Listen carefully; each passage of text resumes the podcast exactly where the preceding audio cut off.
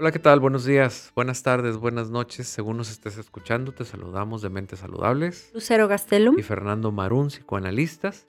Y en esta ocasión, como cada semana, te estamos trayendo un tema nuevo. Bueno, este tema no es tan nuevo porque el episodio pasado empezamos hablando de hasta cuándo está bien, por decirlo de alguna forma, o es sano que un hijo se duerma en la misma cama que los padres. Si no lo has escuchado, te recomendamos que lo escuches primero aquel y luego esta es la continuidad de las consecuencias por las cuales el hijo o la hija se queden hasta ya avanzada de edad a dormir con los padres. Y no tan avanzada también hay consecuencias, pero hoy vamos a ver esto. Y, y me gustaría comentar consecuencias negativas porque los papás viven consecuencias positivas al dormir toda la noche completa, al no estarse despertando. El niño también tiene consecuencias, entre comillas, positivas. O aparentemente de no tener, positivas. Ajá, de no tener miedo, de, pero eso no es tan bueno. O sea, realmente hay consecuencias negativas que sería muy interesante empezar a desmenuzar y decir, oye, sí, está bien que duermas toda la noche, nada más que a la larga puede pasar esto. Puede, ¿eh? no quiere decir que es ley y a que a todos los niños les va a pasar, o a todos los papás o a todas las parejas. Pero sí sería muy, interesante. Sí, sí, sí, sí, porque muchas veces decimos, ay, no pasa nada. Como quien consume alimentos que sabemos que pues no te van a hacer bien y es, no pasa nada, no pasa nada, no pasa nada. Y después de 10 años comiendo eso, el médico te dice, oye, tienes hipertensión. ¿Cómo es eso? Claro, y también aquí un comercial en el sentido de que la psicología debería de ser preventiva. O sea, que si yo soy consciente de lo que estoy haciendo, en este caso por el tema, por mi hijo, por mi hija, o por mi matrimonio, o por mi paternidad, si yo sé ahorita que lo que estoy haciendo no me va a llevar dentro de uno, dos, tres o diez años a tener unos problemones bien difíciles de arreglar, pues entonces si ahorita lo de manera preventiva lo puedo empezar a corregir, lo puedo empezar a tratar o empezar a ver y hacer, entonces voy a evitarme problemas a futuro, voy a evitarme traumas a futuro, en donde esto que si no lo hago ahorita, si no lo trato ahorita, a futuro me va a salir más caro en todos los sentidos, en tiempo, en dinero, en esfuerzo, etc. Entonces, de eso queremos hablar aquí de estas consecuencias, no para juzgar, sino si nos fijamos en las consecuencias, muy probablemente ahorita nos cuestionemos el poder eh, eh, trabajar, entrar a, ver qué está sucediendo para poderlo, entre comillas, arreglar o cambiar, modificar, para que a, futuro no tengamos otro tipo de problemas psicológicos que ya tienen que ver con cuestiones más fuertes o de mucho tiempo o de mucho esfuerzo o de mucho dinero. O sea, que nos empujen a hacer algún movimiento. Puede ser reflexivo, puede ser en acción, pero que de una otra manera no nos quedemos de la misma manera que antes de escuchar este podcast. O sea, que al haberlo escuchado haya generado un algo, lo que sea, en la mente de cada persona, ¿no? O sea, al empezar a ver, oye, ¿cuáles son las consecuencias negativas? Y si quieres empezamos como de las consecuencias, o sea, de lo macro, y ya después nos vamos a lo individual, que sería a lo mejor las consecuencias dentro de la familia y de la familia nuclear y a lo mejor de la familia un poco extendida. ¿Cuáles serían estas consecuencias negativas? Bueno, yo pienso que de, de una otra manera se involucran ahí tanto los abuelitos, los papás, los hermanos y una consecuencia negativa dentro de todo el ambiente familiar es que se van creando más lazos de dependencia y además de más lazos de dependencia, se van metiendo más los papás y los hijos a la vida de la pareja y de los demás. ¿Cómo, cómo es esto?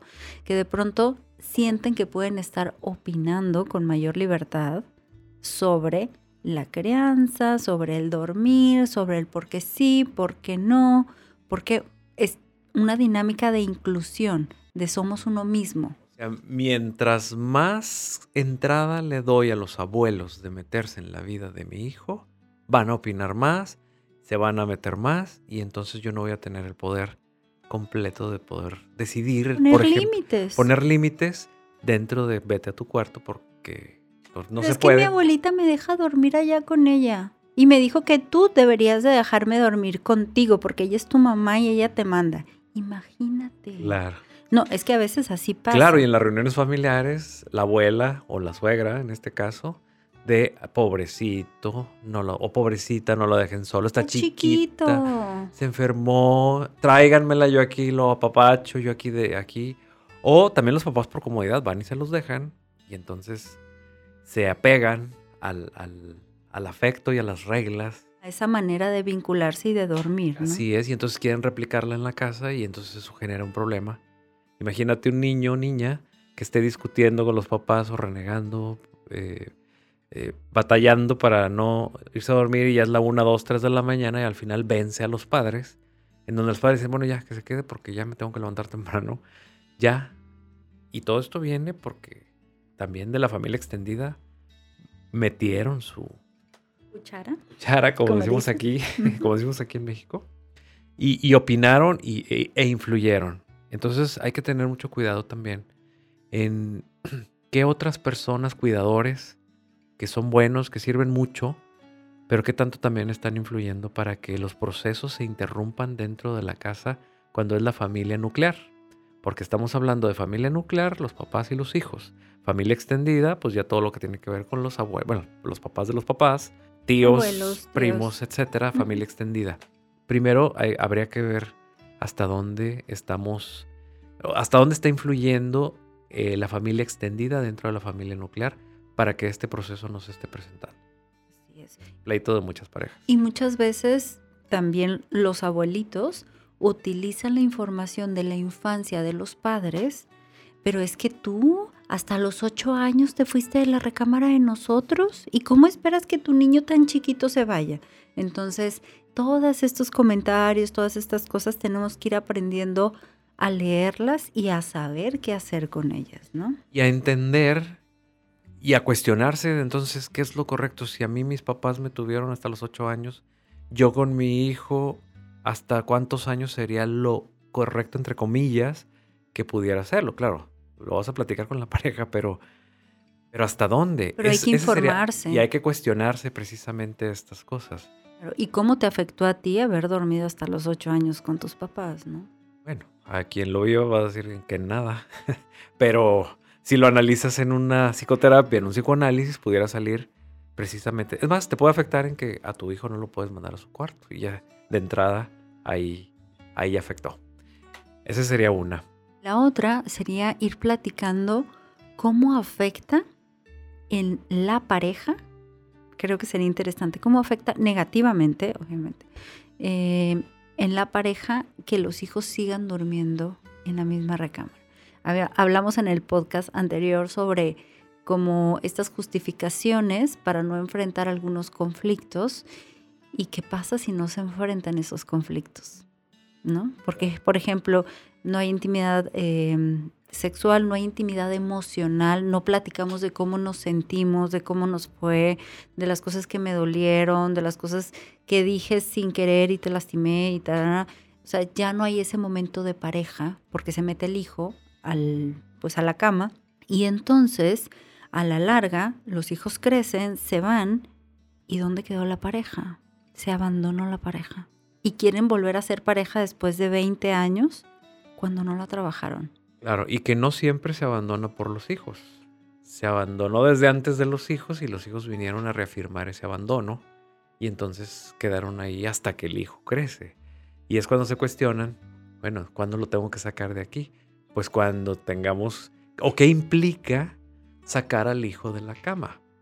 ¿Qué implica para la pareja? Ah, bueno, entonces tendríamos que enfrentar lo que no hemos querido enfrentar desde hace mucho tiempo y entonces pues vamos a, a cuestionarlo o de manera inconsciente, ¿no? Es echarle la culpa al hijo de decir, no quiere, ya le dije, ya le rogué, llora, voy por él, mi pareja va por él.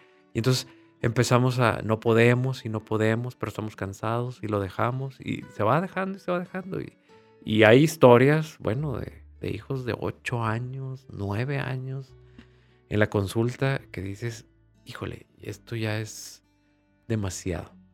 Así es, ya que los niños empiezan en la pubertad y que ellos necesitan su propio espacio y privacidad, es cuando ellos regularmente dicen, ¿saben qué? Yo ya me voy a mi recámara. Hazle como quieras, pero yo me voy a mi recámara. ¿no? Para eso ya pasaron 10, 11 años. Así Y es. entonces en esos 10, 11 años, ¿por qué no se pudo haber vivido el proceso de mandar al hijo al cuarto? O del hijo verse ido al cuarto también. Bueno, y una consecuencia que también creo que puede haber en la pareja es que no hay un sentido de pertenencia de la recámara de la pareja, porque el hijo llega y se adueña de la recámara. O sea, el niño piensa que esa es su segunda recámara.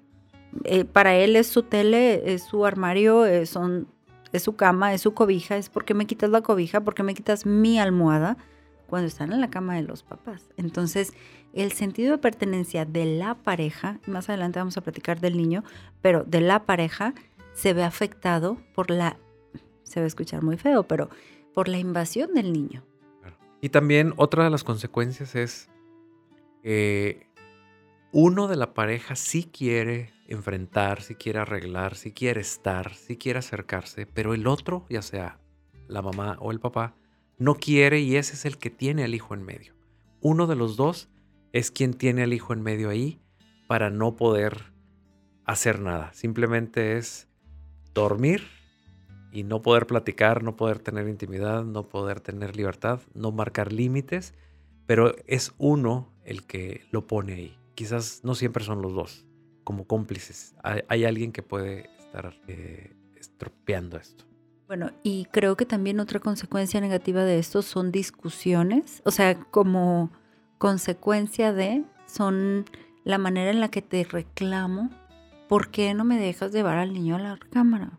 ¿Por qué siempre lo estás protegiendo? ¿Por qué no, no, no? Y entonces el lo hijo, consientes. el hijo viene a ser como el, la bala de cañón que van a utilizar los papás para estarse mandando como estas, estos golpes, ¿no? Claro, este ping pong que están jugando y el niño es la pelota para que entonces puedan eh, puedan platicar de manera patológica sus utilizando una pelota en medio para poder aventarse estas pelotas o bombas para poder medio platicar, pero de manera muy muy enferma. Otras de las consecuencias tendría que ver, obvio, pues para los hermanos también antes de llegar al hijo, pues para los hermanos, en donde, ¿por qué mi hermano sí se duerme con ustedes y yo no? Y entonces se, existen los celos, existen las envidias. Y de por sí el celo y la rivalidad en los hermanos se va a dar, bueno, si hay una condición así, créeme que es muy probable que tu hijo mayor le empiece a hacer travesuras al chiquito, porque no va a contener toda esta rabia, ese coraje, ese enojo de por qué él tiene ese privilegio y yo no. Se agredó a través del hijo a los papás. Y, en, y hay muchos que también llegan y se instalan también, y entonces ya nada más, ya no son tres, son cuatro o cinco en una sola cama. Y tienen que poner, no, y ha- han habido casos, tienen Claro. que poner dos camas. O, o la cuna la juntan y un colchón y entonces empieza y se hace al final de cuentas todo esto y todos se duermen ahí. ¿No? Y esas son las consecuencias que, que puede haber. Entonces ya no nomás vamos a poder a tener que sacar a uno, sino vamos a tener que sacar a dos o a tres. Al ratito el perrito, al ratito los gatitos. Más las mascotas, exacto. Sí, no, sí, sí pasa. Sí, sí, sí. Hasta que en otras historias hay algún papá o alguno de la pareja que definitivamente dice, me tuve que ir a dormir al cuarto del niño porque ya tenía 15 días con una contractura muscular por no poder dormir, porque no cabemos. No, y además de que no cabemos, eh, los niños tienen un movimiento motriz diferente a los adultos. O sea, los niños se mueven Y se atraviesan. toda Por la noche. O sea, están, tienen- entonces ya ahí va el manazo, ahí va la patada, ahí va, entonces el cabezazo.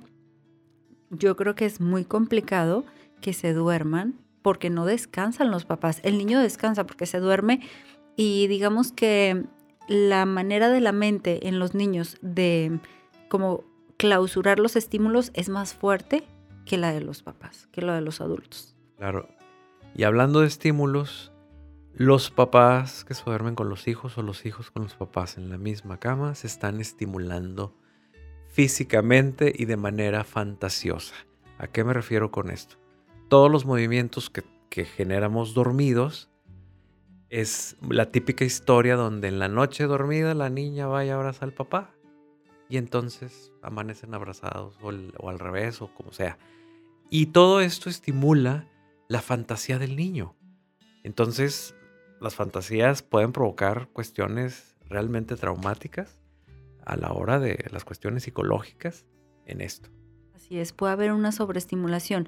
Mucho nos quejamos de que en las redes sociales cada vez están las cosas más implícitas y más fuertes y más todo, pero si estás durmiendo con tus hijos, estás estimulando, no queriendo, obviamente no lo vas a querer, pero le estás dando información a la mente del niño que el niño no necesita tener, no está en edad de tener. O tiene, pero está estimulándose o sobreestimulándose. Y también el contacto corporal es una sobreestimulación. Y pues también hay papás que tienen relaciones sexuales con el hijo ahí en la cama y siempre, bueno, siempre, muchas veces refieren que a cabo está dormido, está dormida y no es cierto. No siempre va a estar dormido y las estimulaciones no nada más son visuales, sino también son auditivas. Y con eso basta para estar escuchando sonidos que generen una estimulación o sobreestimulación para unas fantasías tremendas que son después representadas en muchas cuestiones, por ejemplo en la escuela, que mandan a hablar o el, vocabulario o ciertas conductas y juegos con los demás niños. Y entonces, ¿de dónde sacaste todo esto? ¿No? Claro, por supuestísimo. Es una de las consecuencias. Y de hecho, aprovechando este comentario que tú haces que me pareció muy, muy bueno, muchas veces pensamos, no se va a acordar. Es que está chiquito, ni cuenta se da, no se va a acordar. Tiene memoria y muy buena. Esa parte, sí, y muchas veces eh, hay pacientes adultos que me han dicho, es que, Lucero, cuando se habla de estos temas yo me siento muy rara, me siento muy incómoda, no recuerdo que me haya pasado nada. Bueno, no sabemos si antes de los cuatro años o en la infancia la mente, entre comillas, borró eso, pero lo reprimió y queda en, como en la mente incrustado o puesto de una manera. Entonces, hay niños que no van a recordar fotográficamente o un recuerdo estructurado como lo recordamos nosotros, pero va a haber en su mente un clic que les haga de, oye, e-, esto me causa mucha sensibilidad. Es que ah, escucho de hablar de este tema y me pongo a llorar y yo no sé por qué. O sea, yo no sé por qué soy tan sensible hacia, no sé, aspectos de em, dominancia eh, en la sexualidad. O no sé por qué me pongo tan incómoda cuando se habla nada más de desnudos. No sé por qué, pero me pongo muy incómodo, muy incómoda. Entonces hay gente que va a tener estos... Em, como estos blackouts o estos momentos en donde no se van a acordar, pero no descartemos que tengan que ver con estas memorias. Claro, y, fueron memorias que en su momento fueron fue un estímulo y este estímulo fue fantaseado y de esta fantasía quedó distorsionado y quedó acomodado, como dices, precisamente de manera inconsciente, que eso no se borra, simplemente no se acuerda uno y a través del resto de la vida empiezan a, salir estas cosas que estás diciendo, ¿no? Como, como lo que no vemos o lo que no entendemos o sabemos puede afectar tanto. Y, eso es precisamente esto, que nos tenemos que cuestionar muchas cosas que no sabemos para esos, para esos mentes saludables, ¿no?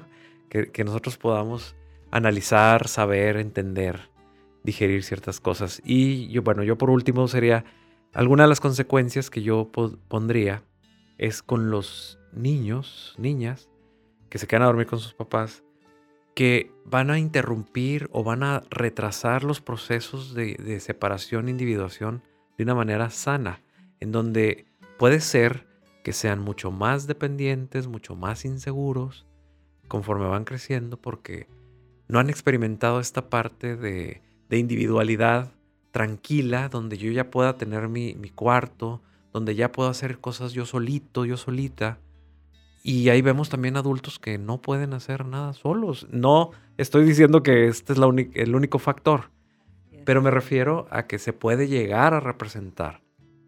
Bueno, aprovechando esta parte de ya entrar en los niños, pienso que además de esta dependencia, la cuestión de los límites, o sea, la percepción de estos niños de los límites va a ser más complicada.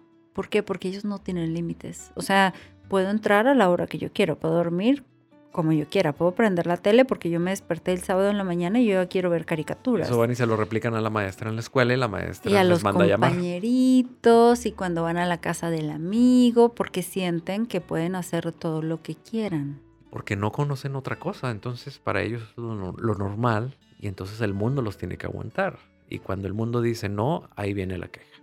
No, y la frustración para el niño porque el niño dice, ¿por qué no? O sea, no entiendo por qué no. Claro. O sea, si siempre lo he hecho y nunca me habían dicho nada. Esto es lo ¿por qué no normal para mí. ¿Por qué me hacerlo? regañan si no estoy siendo mal niño o mal la niña? ¿No? Simplemente estoy actuando en lo que aprendí.